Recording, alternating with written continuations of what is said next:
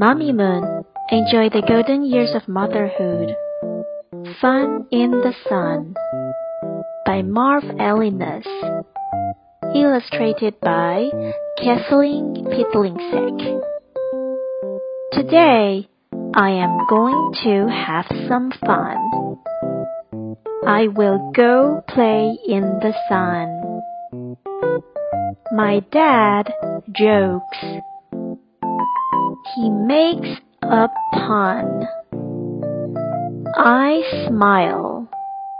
My dad likes to have fun. I go outside.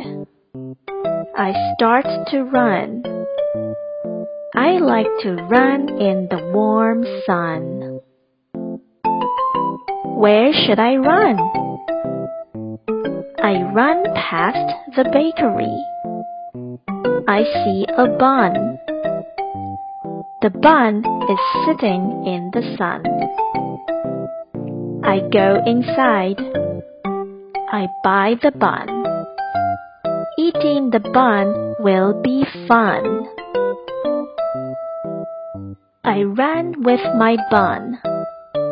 Now it is time to eat my bun. I will eat my bun in the warm sun. Now, where should I run? I run home in the warm sun. It is fun to run in the sun. Boys and girls, do you like to run?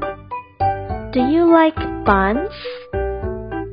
What kind of buns do you like? You may talk about it with your parents. Quiz time! Number one. How is the girl feeling at the beginning of the story?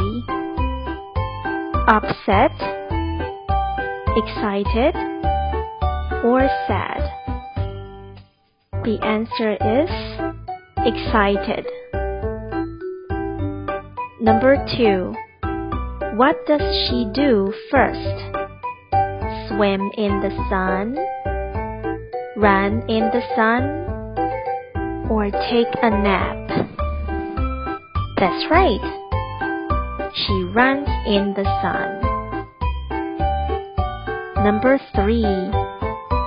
Where does she go? She goes to the park. She goes to the bakery to buy a cake. She goes to the bakery to buy a bun. The answer is she goes to the bakery to buy a bun. Number four. At the end of the story, she went back to the bakery, to the zoo, or home. That's right. She went home. Were you right?